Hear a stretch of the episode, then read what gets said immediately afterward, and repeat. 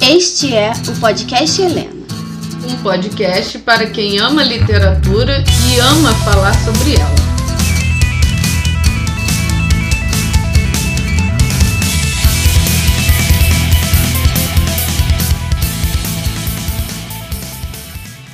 Oi, gente! Eu sou a Pete. Olá, sou Elaine. Hoje a gente vai falar aqui no podcast Helena sobre o livro Olhos d'Água da Conceição Evaristo. A Conceição Evaristo é uma mulher preta que nasceu em uma favela na zona sul de Belo Horizonte e que já foi empregada doméstica. Quando foi em 1971, ela concluiu o curso normal e ela se mudou para o Rio de Janeiro.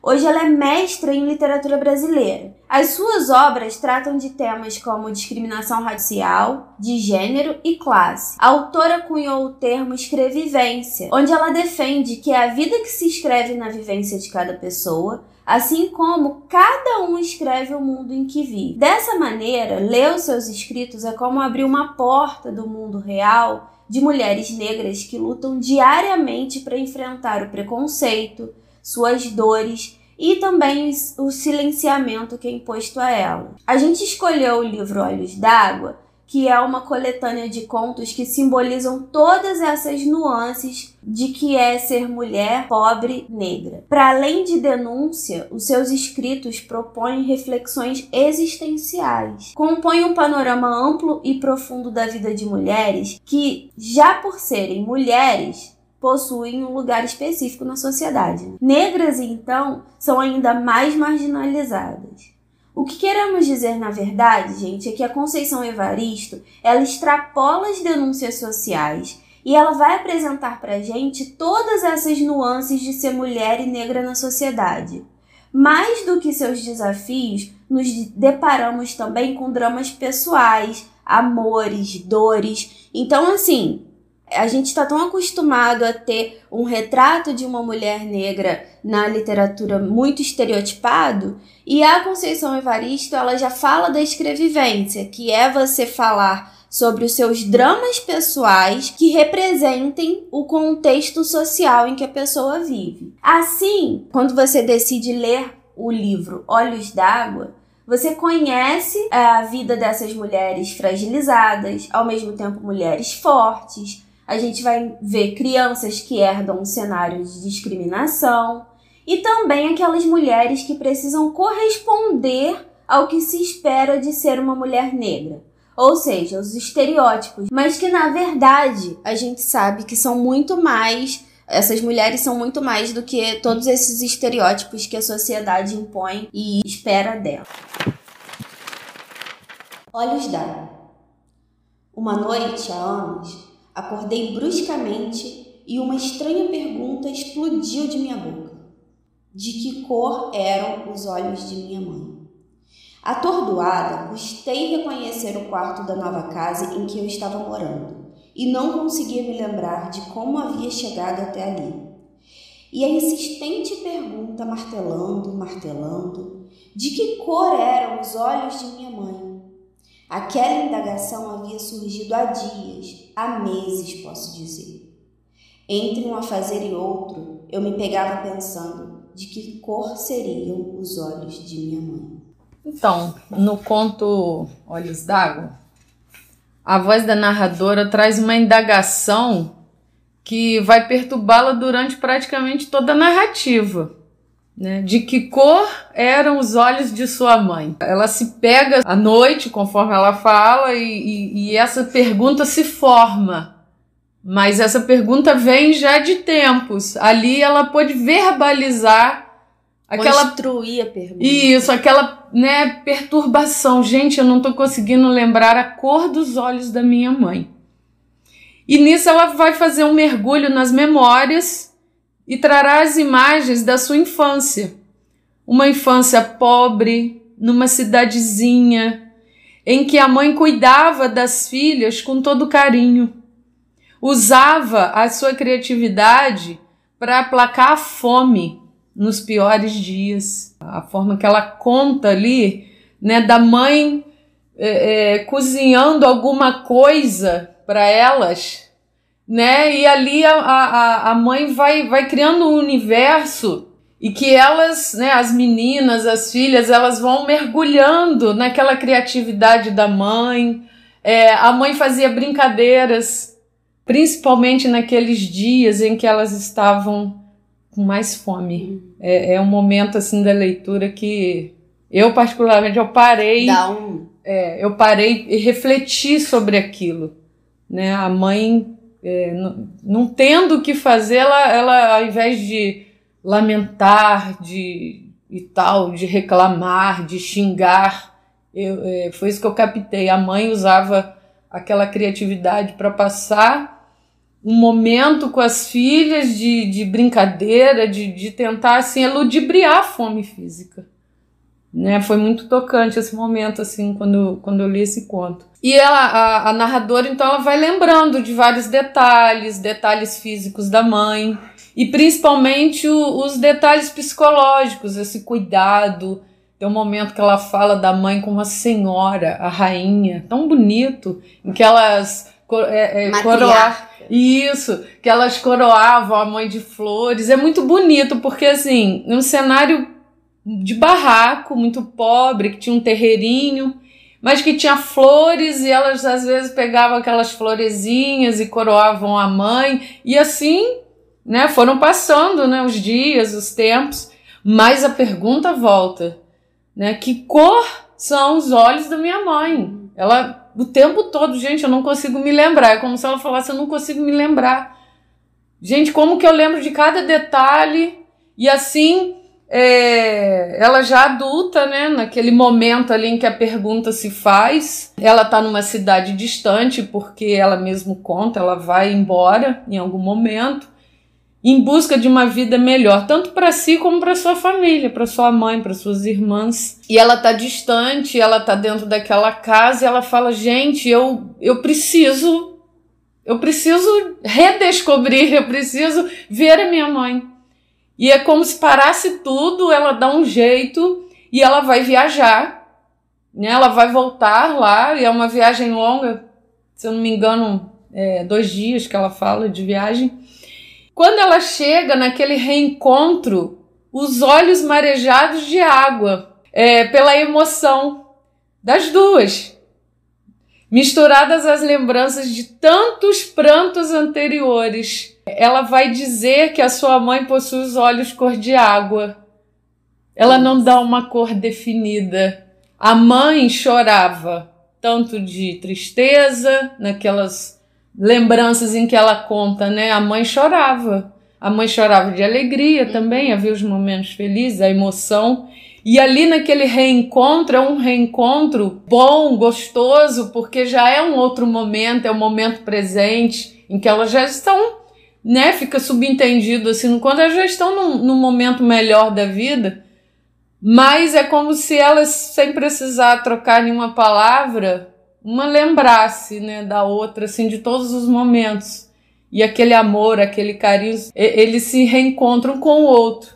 E elas choram. É um, é um choro de emoção, é um choro bom.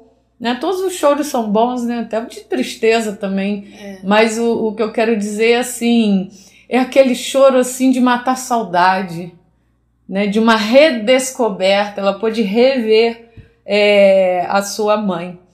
E é muito interessante a dinâmica do conto, porque ela vai acordar com essa pergunta, essa pergunta vai perturbá-la, ela vai voltar para rever a sua mãe e ela fala daqueles olhos caudalosos, estão repletos de águas, parecem rios que, que saem, que desaguam dos olhos da mãe.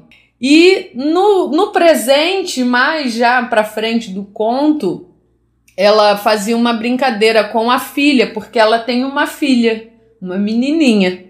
E ela fazia uma brincadeira, né, de, de olhar, de ficar encarando, uh, algo que ela vai contar lá no texto. E chega um dia, num determinado momento, em que a sua filha vai ficar olhando para os olhos dela, da narradora, e vai fazer a pergunta: Mãe, qual é a cor tão úmida de seus olhos? E assim o, a gente percebe essa circularidade né, do conto. Ele, a, a mãe da narradora com olhos d'água e a própria narradora enxergada, né, vista pela filha também com aquela umidade nos olhos. Não é uma cor definida. Uhum. Ela também traz aquelas águas dentro dos seus olhos. É muito bonito e é assim uma, uma dinâmica muito legal do conto. É um conto de belíssima sensibilidade. É, ele vai falar das pelejas de uma mulher que busca criar as filhas da melhor maneira possível, né, no meio de uma grande pobreza. E traz também a gratidão de uma filha que vai visitar a sua mãe depois de um longo tempo, por querer olhar novamente dentro daqueles olhos que tantas vezes derramaram lágrimas. E termina muito poético, com a pergunta da sua própria filha, remetendo os olhos da narradora também cor de água, por que não? Já que a filha, ao olhar né, para a mãe, a narradora, perguntar, uma menininha, né? Uhum. Perguntar que cor úmida é essa, né? É uma cor sentida, é uma cor que apela para os nossos sentidos, uma cor úmida, né? É algo que vai além do visual, é algo que você sente, né? Não toca a nossa sensibilidade. É. é, é muito lindo. Eu gosto muito desse tipo de livro porque eu acho que a gente precisa entender a nossa identidade. Eu Sim. venho de uma família que a identidade foi completamente perdida. Uhum. E isso é um resquício do, do, do escravagismo no nosso país, né? Porque é, quando as pessoas que foram escravizadas aqui, elas vieram, elas foram totalmente, a identidade delas foi completamente arrancada. E eu vim de uma família onde, né, a família da minha mãe veio da roça e eu lembrei muito, eu me vi muito retratada naquele livro Torto Arado também. Uhum. Porque eu lembro da, das minhas das minhas tias falarem que a minha avó era, era descendente de índio, e uhum. eu ficava assim, é, e eu acreditava e tal. Só que ninguém nunca consegue me dizer da onde veio a família tal. Não é aquela a coisa. Mesmo. A origem não é falada. Não. A gente não sabe, a gente não escuta falar da avó, a gente não escuta. E assim, por mais que eu tente buscar, eu não consigo. Mas teve uma coisa muito emblemática e me lembrou muito Olhos d'Água, que foi é até parece meio mórbido, mas uhum. eu vejo de uma forma mais poética. Uhum. Que foi quando, quando a minha avó morreu, os filhos entraram em surto, assim, porque era uma. Eles têm uma história muito dura de maternidade, Sim. sabe? A minha avó, ela, ela foi uma, uma mulher com muitos problemas com a maternidade. Teve 14 filhos na roça e toda essa herança escravagista que todo mundo prefere negar, mas Sim. que hoje eu entendo que existe. E quando ela morreu, os filhos surtados lá, super, né, tendo não acreditando naquela situação de tanta coisa mal resolvida que tinha e aquilo ter sido interrompido daquela maneira, eu fui cuidar da minha avó. Fui lá botar roupa, né, pra ela ir pro caixão e tal. Na hora de colocar ela assim, ela já tava arrumada, que eu olhei, ela tava com as raízes do cabelo esbranquiçadas. Uhum. E a minha avó sempre falou: pelo amor de Deus, o dia que eu morrer, não me deixa ser enterrada com o cabelo branco. E aí aquilo bateu em mim, eu falei assim, gente, eu vou ter que fazer alguma Nossa. coisa. Eu juntei com as minhas primas, falei, o que a gente pode fazer e tal? A gente pegou todos os rímels que a gente tinha em casa. E a gente foi passando Sim. rímel no cabelo uhum. da minha uhum. avó, morta. Fazer a vontade dela. é. Só que, você imagina, no momento que minha avó já estava morta, eu ainda não tinha dimensão desse. Eu nem era tão nova assim, foi há pouco tempo, uhum. mas eu ainda não tinha essa dimensão total da nossa herança é, né, social. Quando eu coloquei as mãos no, na testa dela, assim, que eu olhei e que eu fui passar o rímel, eu falei: minha avó é negra. Uhum. Minha avó é uma mulher preta. Sim. Sabe? Aquilo foi tão forte É. pra mim. Ali que você reparou, né? Foi ali questão... que eu vi. Por É. que que eu, sabe? É, e, e, assim, era uma coisa tão árdua, tão dura, tão pesada. Naquele momento eu vi que a minha avó era uma mulher preta. Então hoje, aí, né, eu já tinha lido até, eu acho que eu já tinha lido Olhos d'Água, eu li Uhum. depois. Eu lembro que todas as vezes que eu me, me vejo, todas as vezes que eu releio esse conto, eu lembro muito dessa cena. Porque talvez o- essa dúvida, né, dos olhos é, Ou Uhum. então de você se dar conta, da narradora se dar conta de que o, a cor dos olhos da mãe era a cor de água, foi o mesmo impacto que eu tive a hora que eu falei assim: minha avó é uma mulher preta. Então, a minha origem. É uma descoberta da pessoa e é a sua própria descoberta. É muito interessante é, você tocou nesse, nesse ponto, porque realmente, é, quais ou quantos de nós sabemos de nossas origens? Quantas pessoas têm vergonha? Ah, se sabe que teve descendência indígena, ah, eu não quero nem saber. Ah, se teve né, descendência africana, ah, eu não. Ih, ó, não quero tomar conhecimento. Mas a verdade é que se a gente for olhar é, para trás, né, o povo brasileiro, ele, ele é todo miscigenado, né? E a gente, infelizmente, ainda carrega essa ideia de negar essas origens. É muito comum a gente, ah, eu sou da família tal, Uhum. tem um sobrenome tal. Ah, não, porque é de descendência italiana, porque o outro é descendência portuguesa. Gente, nada contra. Hum, Pelo contrário, que legal, né? Bacana, todos. Agora, é, como eu disse, todos. Nossa, que bacana. Minha avó era índia. Ah, o meu avô era português, misturou. Ah, a minha bisavó ou avó mesmo teve origem africana, era descendente de um, de um quilombo, talvez. Que bacana também, que legal. Um povo que sofreu muito, gente, que lutou muito. E que E- se constrói Sim, com toda essa bagagem, com toda Exatamente. essa, essa história. Né? Então, assim, essa questão da, da descendência é importante, é legal a gente buscar saber, né?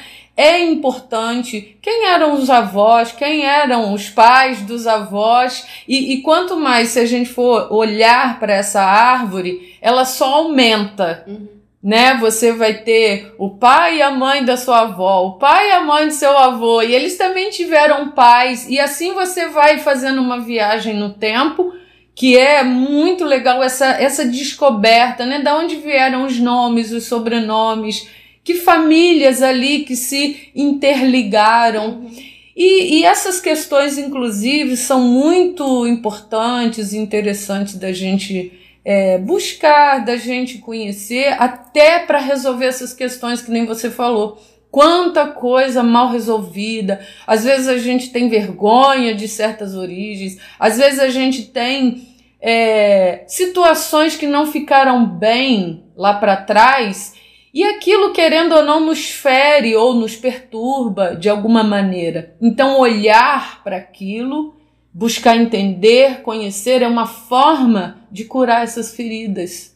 E seguir em frente, construindo realmente uma história com orgulho. Nossa, é, se eu tive antepassado X ou Y ou Z, não importa. Todos somos seres humanos construindo né, essa, essa história, essa bagagem, tudo isso que, que nos trouxe até aqui. É, e é aquilo, a nossa história não começou no momento que a gente nasceu. Não, ela começou, Ela começou lá. há muito tempo. E aí, às vezes, a gente vive traumas e Uhum. coisas mal resolvidas, igual eu, eu falei, né, da minha família, Sim. e que são. Às vezes a gente acha que é só abraçar a nossa criança. Mas não é. Não. Às vezes a gente tem que abraçar aquela criança lá da nossa avó. Sim. A criança que a nossa avó foi, sabe? E que você tem que abraçar ela e falar assim: tá bem, entendi de onde você veio, Uhum. entendi o que você viveu, entendi a sua história. E isso é importante para que a gente rompa esse ciclo também. Exatamente, romper determinados ciclos. Isso é muito importante, porque senão a gente continua reproduzindo É. aquilo, e isso é inconsciente. Né? Quando a gente passa a ter consciência da coisa, você olha para coisa Você pode romper. e aí você pode romper, você pode transformar. É. Você vai E contar a uma minha história nova. realidade, a realidade de quem tá vindo à minha frente, dos meus, dos meus filhos, dos meus netos, e assim, é muito importante. Por isso que eu gosto muito dessa, desse tipo de literatura, porque Uhum. me traz muito para as minhas origens e que eu acho que não é uma coisa só minha, é uma Não, coisa que não. é da maioria É dos de todo brasileiros. mundo. é. né? É, e isso tem um trecho no conto que é muito bonito também, que ela fala das avós, das tias, como que ela honra É. cada uma, né? Desde aquelas que vieram lá da África, Uhum. vieram para cá, construindo a história até Daquela chegar nela. família. Exatamente, é muito bacana Muito isso. bom. Bom, agora vou falar do Maria. Por quê, né, gente? O Maria, a gente como eu falo, como a gente estava dizendo, esse livro ele traz essas nuances de todas as mulheres negras e assim, de mulheres É. também. Até a gente se vê muito, mesmo não, não sendo socialmente reconhecidas como mulheres negras, né? É, então, essas nuances, a gente tem um, um conto tão delicado Uhum. quanto Olhos d'Água, e de repente a gente se dá, a gente Bruto. dá de cara com um conto tão bruto É. quanto Maria. O Uhum. Maria foi um conto assim. Eu me lembro que eu não consigo ler ele muito. Não consigo Uhum. ficar relendo ele várias É. vezes, igual é o Olhos d'Água, porque ele me machuca É. demais. Ele também mexeu muito comigo. E eu me lembro da sensação de ler ele a primeira vez. Se eu não me engano, foi o único conto na minha vida que eu caí em Uhum. Porque o conto, por ser uma narrativa mais curta, e ele é mais rápido e tal, você tem. É, é mais difícil de você se envolver Sim. tanto. Eu sou apaixonada por contos de Tolstói, de Tchekov, Chekhov, sei lá. Eu adoro. E eles são muito intensos e batem em mim de uma maneira muito delicada. Agora, esse aqui Hum. foi aquele que não- meus olhos não ficaram só marejados, sabe? Uhum. Aquilo doeu, aquilo me Dói mesmo. dilacerou por dentro. Uhum. Fala pra gente um pouquinho aí do Conto Maria. Pessoal, tô aqui editando esse podcast e achei importante sinalizar que ao falar do Conto Maria, a gente traz bastante spoiler. É um conto curto, com mais ou menos duas páginas, mas é importante que vocês saibam que ele vai ter. A gente vai fazer basicamente um resumo dele aqui. Então, se você não quer saber, pula pro pula alguns minutinhos aí que a gente começa a falar de outro com mais sutileza. Gente, o, o Maria mexeu muito, muito comigo também, com a minha reflexão, com a minha sensibilidade. Ele vai trazer uma mulher é, que tá vindo, tá, no ponto de ônibus com umas bolsas, tinha umas frutas, tinha um pedaço de. Na verdade, não era um pedaço, era um osso de pernil. E ali ela, né, vai. O narrador, o narrador vai contar é, que ela ganhou aquelas frutas de um almoço anterior da patroa. Teve um almoço na casa da patroa e sobrou, né? Aquelas coisas sobraram, umas frutas, sobrou o osso, ela ia jogar fora, aí a, a Maria vê- pergunta, né, se não podia levar, e aí a patroa cede aquelas coisas. E ela tá lá no ponto de ônibus, aguardando que ela ia levar aquilo para ela e para os seus meninos, né? Para seus filhos. E aí vem o ônibus e tal, ela entra. E aí vem um homem, né? Aparece um homem, senta do lado dela. Assim, é, só abrindo um parênteses, né? Só uma, um, um recontar com as minhas palavras, só para o ouvinte entender, porque é só lendo mesmo Uhum. né? Igual essa cena simples, né, que eu tô narrando, por exemplo, ali é só você lendo, porque ele, é, ele chega, né, meio, eles assim, meio cabisbaixos, ele é o ex dela, e ela parece ainda gostar dele, e ele também parece que ainda gosta dela, Uhum. um sente falta do outro, mas por várias razões não ficaram juntos. O primeiro filho dela é dele, e tem uma, um, um- fica um clima, assim, uma tensão. É, eu ia dizer isso. É, fica um pouco tenso. É, fica uma tensão, porque é aquela coisa assim, não estão mais juntos, mas parece, isso não, não é narrado ali claramente no conto, mas parece que eles tiveram um momento juntos, parece que eles foram felizes algum tempo, enfim, ela teve o filho dele, mas eles se separaram. E resumindo a história,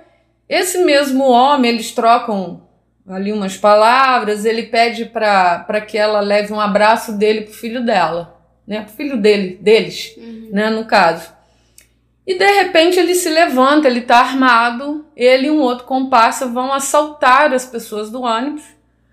E é aquele rebuliço e tal, e, e, e depois eles saem, né? Os assaltantes saem, levaram, eles só não assaltaram ela e um outro menino, um menino negro que estava, ela narradora, né, especifica isso. E aí eles descem e o, o, os passageiros, obviamente, muito revoltados, indignados e ficam com muita raiva daquilo. Tudo bem, até aí é natural, porque, poxa, você teve ali seus pertences roubados. Porém, alguém começa a gritar que, olha lá, aquela mulher não foi roubada. Ela estava com eles, falando da Maria. E ela tá quietinha lá, tipo, Caraca, mas é muito tenso, é muito tenso. E aí alguém se levanta, não, gente, que é isso? É, o outro teve mais é alguém também, é, teve mais alguém também que não foi roubado, mas eles são tomados por uma onda de ódio coletivo, de raiva, e, e eles vão descontar nela, uhum. porque eles até o motorista tenta Gente, essa mulher pega ônibus todo dia, eu conheço ela, ela não tava com ele, mas não adianta. É um, dá aquele, aquele surto coletivo de raiva, porque eles estavam com muita raiva, o que até aí tudo bem, só que eles vão partir para cima dela e vão linchá-la. E, e, nossa, é assim, é, a narração ela coloca muito, eu me senti dentro dos olhos dessa personagem, porque é, o que que acontece? Ela tá caída no chão, aí chega a polícia, aquela coisa toda, e, e ela vendo as frutas rolando pelo chão, o osso que voou para sei lá onde, e ela só pensando, gente, de tipo, eu preciso levar isso para os meus filhos, eles estão com fome. Eu, gente, é, era o pai do meu filho, eu não tava com eles, aquela coisa assim. É, é muito interessante do seguinte, não, nossa, é de, de emocionar. De eu falar, eu fiquei meio emocionada. Então ali nós temos é, é, aqueles atos bandidos, né, do, do assalto, os atos cruéis daqueles passageiros que não quiseram nem saber lincharam a mulher, acabaram com ela, deixaram ela toda machucada, toda, enfim, com sangue para todo lado. E, e nós percebemos assim, uh, vários pontos de vista são explorados. E, e, a gente sente raiva e compaixão ao mesmo tempo. Eu, eu senti isso. Né? Você fica com raiva de uma, de outra pessoa, situação, mas você fica com compaixão também, porque a Maria, ela só pensava que aquele homem era o pai do seu primeiro filho. Ela sentia a falta dele Será que, apesar de ser bandido, um assaltante, ele teria sido um bom homem para ela? Isso não, não fica claro no texto, mas aquela tensão dela sentir falta dele, ele dela, aquela coisa que parece que eles tiveram um momento legal juntos. Sim. Nós não sabemos. Maria enxergava o homem. Os passageiros do ônibus, apavorados, assustados e cheios de raiva, só veem o assaltante o malandro que vai usurpar as coisas deles, né? Depois aquelas pessoas tomadas pela raiva, praticamente todas, né, tirando um ou outro personagem, é, vão linchar a mulher, porque ele não levou nada dela.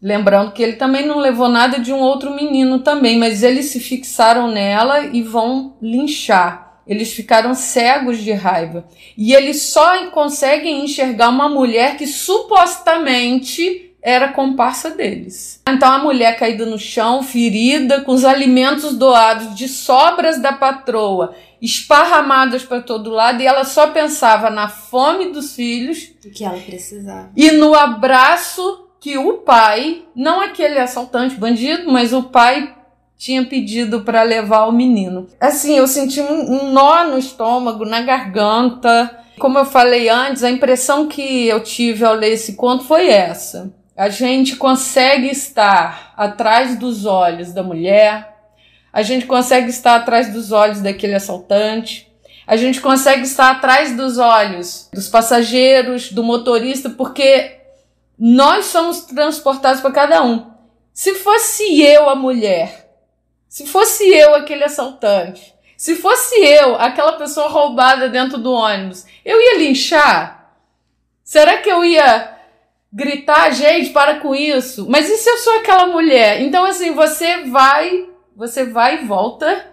Eu, eu senti muito isso, essa mudança de foco. É como vai te colocando. Isso, e, e é isso que eu achei muito legal nesse nesse conto, porque ele realmente amplia, porque é claro, nossa, mas você o cara era um bandido, ele é um assaltante, como assim? Mas ela assim consegue ampliar que ele não era só isso. Ele não era só isso. Ela amplia a nossa percepção e como que os atos extremados né, podem acontecer em cima de uma pessoa inocente, uhum. desarmada, né? Porque se ela tivesse armada, ninguém ia partir para cima é. dela. Sem voz também. Totalmente sem fica... voz. Ela, ela ficou quieta e ela viu. Tipo, a gente percebe quando lê assim: caraca, tipo, vai, vai acontecer uma uhum. coisa muito ruim. Uhum. E ela não consegue fazer absolutamente nada. nada. Né? Então, assim, é, eu, eu tive essa. Eu acredito que o, o leitor, os leitores em geral, são transportados para esses vários olhares, a dimensão humana da coisa. É. Ela conseguiu ali, eu acho, trazer. No mesmo cenário. É, trazer essa dimensão humana. E aí sim, nós ficamos indignados, nós ficamos com raiva, nós ficamos com pena, né? Porque a gente consegue enxergar sob vários pontos de vista.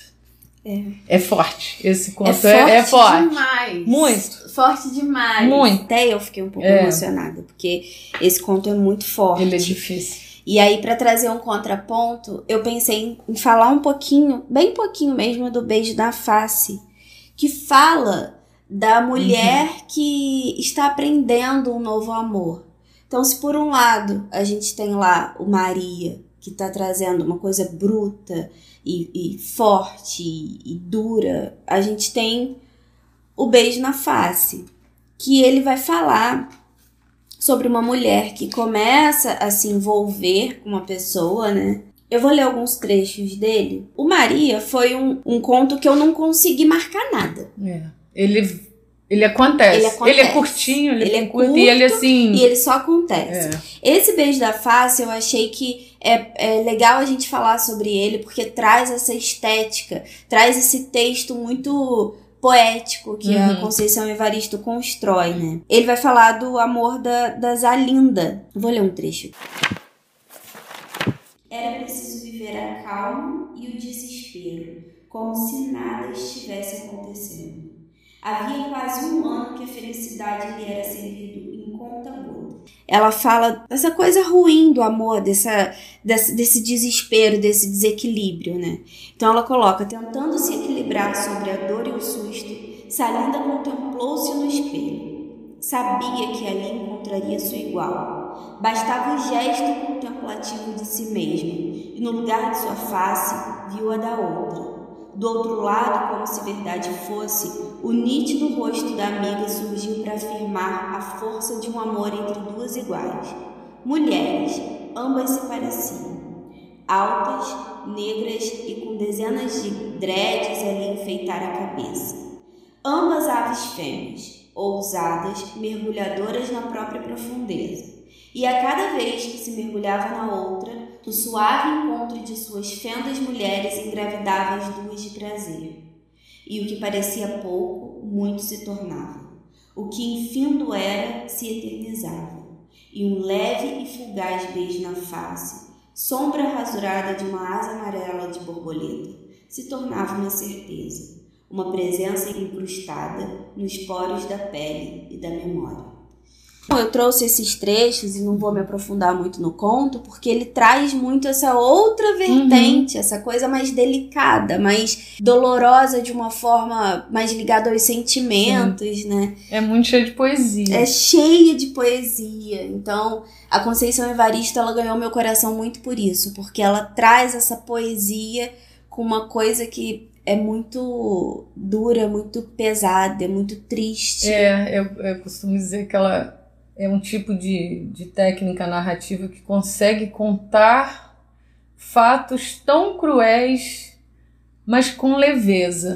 É, é, é paradoxal, mas para o leitor é, perceber isso, é, é lendo Sim. mesmo a obra, que assim, não dá, não tem nem como né? Você recontar, você você sente algo que você sente quando você está lendo. Exceto o conto Maria, que não tem leveza nenhuma. Não, não tem, né? Ele é ele é bem brutal. É então, gente, é, vamos falar um pouquinho, né, do livro. Em Queria geral. que você falasse um uhum. pouquinho do livro em geral e pra gente encerrar o episódio. Isso. E no final, você dá um. Como eu já li muitos trechos, sua vez de ler um trecho. Tá joia. Vamos lá. Bom, é, eu convido né, a, a todos a lerem realmente o livro. Ele traz uma voz narrativa que vai nos contar o cotidiano de tantos personagens apagados da nossa sociedade brasileira. Sem sentimentalismo, o leitor é envolvido pela linguagem seca, porém poética, e por vezes crua, ao desnudar os personagens em nossa frente, como são, como pensam, como sentem. Apesar de toda a dor e sofrimento, que são marcas das histórias, há também nelas a centelha da vontade, do querer, os aprendizados que vão permeando né, a vida e a morte. Cada conto começa meio que de repente, já é uma cena, é uma vivência e ele traz as ações e as sensações no desenrolar da trama, que vai também enlaçando a nós leitores, né? As suas personagens principais, na maioria femininas, velhas, moças, crianças, ex-prostitutas, traficantes, trabalhadores, quase todos e todas pobres, quando não muito pobres.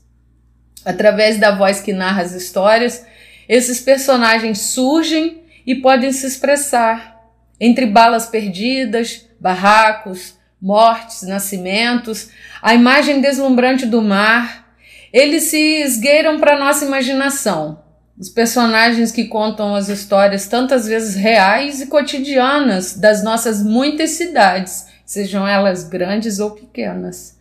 É, se são frágeis os limites entre a vida e a morte, como observa Natalina, havemos de não esquecer os sonhos. Assim, percebi, é, percebemos pelos olhos da, da neta Querença. Diria que, além de uma excelente leitura de técnica narrativa envolvente, é uma leitura necessária. É. é. Eu acho que todos deviam entrar em contato com essa obra. Bom, o trecho que eu vou ler é do conto A Gente Combinamos de Não Morrer. Deve haver uma maneira de não morrer tão cedo e de viver uma vida menos cruel. Vivo implicando com as novelas de minha mãe. Entretanto, sei que ela separa e separa com violência os dois mundos. Ela sabe que a verdade da telinha é a da ficção. Minha mãe sempre costurou a vida com fios de ferro. Tenho fome, outra fome. Meu leite jorra para o alimento de meu filho e de filhos alheios. Quero contagiar de esperanças outras bocas. Lidinha e Biunda tiveram filhos também, meninas. Biunda tem o leite escasso. Lidinha trabalha o dia inteiro. Elas trazem as menininhas para eu alimentar. Entre Dorvi e os companheiros dele havia o pacto de não morrer. Eu sei que não morrer nem sempre é viver. Deve haver outros caminhos, saídas mais amenas, meu filho dorme. Lá fora, a sonata seca continua explodindo balas. Neste momento, corpos caídos no chão devem estar esvaídos em sangue. Eu aqui escrevo e relembro um verso que li um dia. Escrever uma maneira de sangrar. Acrescento, e de muito sangrar, muito e muito. Uau! Nossa. Uau! E é isso, gente. Espero que vocês tenham gostado do episódio. Leiam Conceição Evaristo, leiam, leiam. principalmente Olhos da Água, porque aí você vai conseguir estar tá de frente com várias histórias assim. Isso. Ricas demais, potentes e marcantes que eu tenho certeza que vocês vão carregar pelo resto da vida Bom, dentro vai de vocês. Vai ser uma experiência de leitura inesquecível. Inesquecível, intensa, maravilhosa. É. De muitos sentimentos é, contraditórios. É sim. Um beijo, tchau, tchau, até a próxima. Obrigada, Elaine. Obrigada, Pete. Até a próxima, pessoal. Obrigada. Tchau, tchau.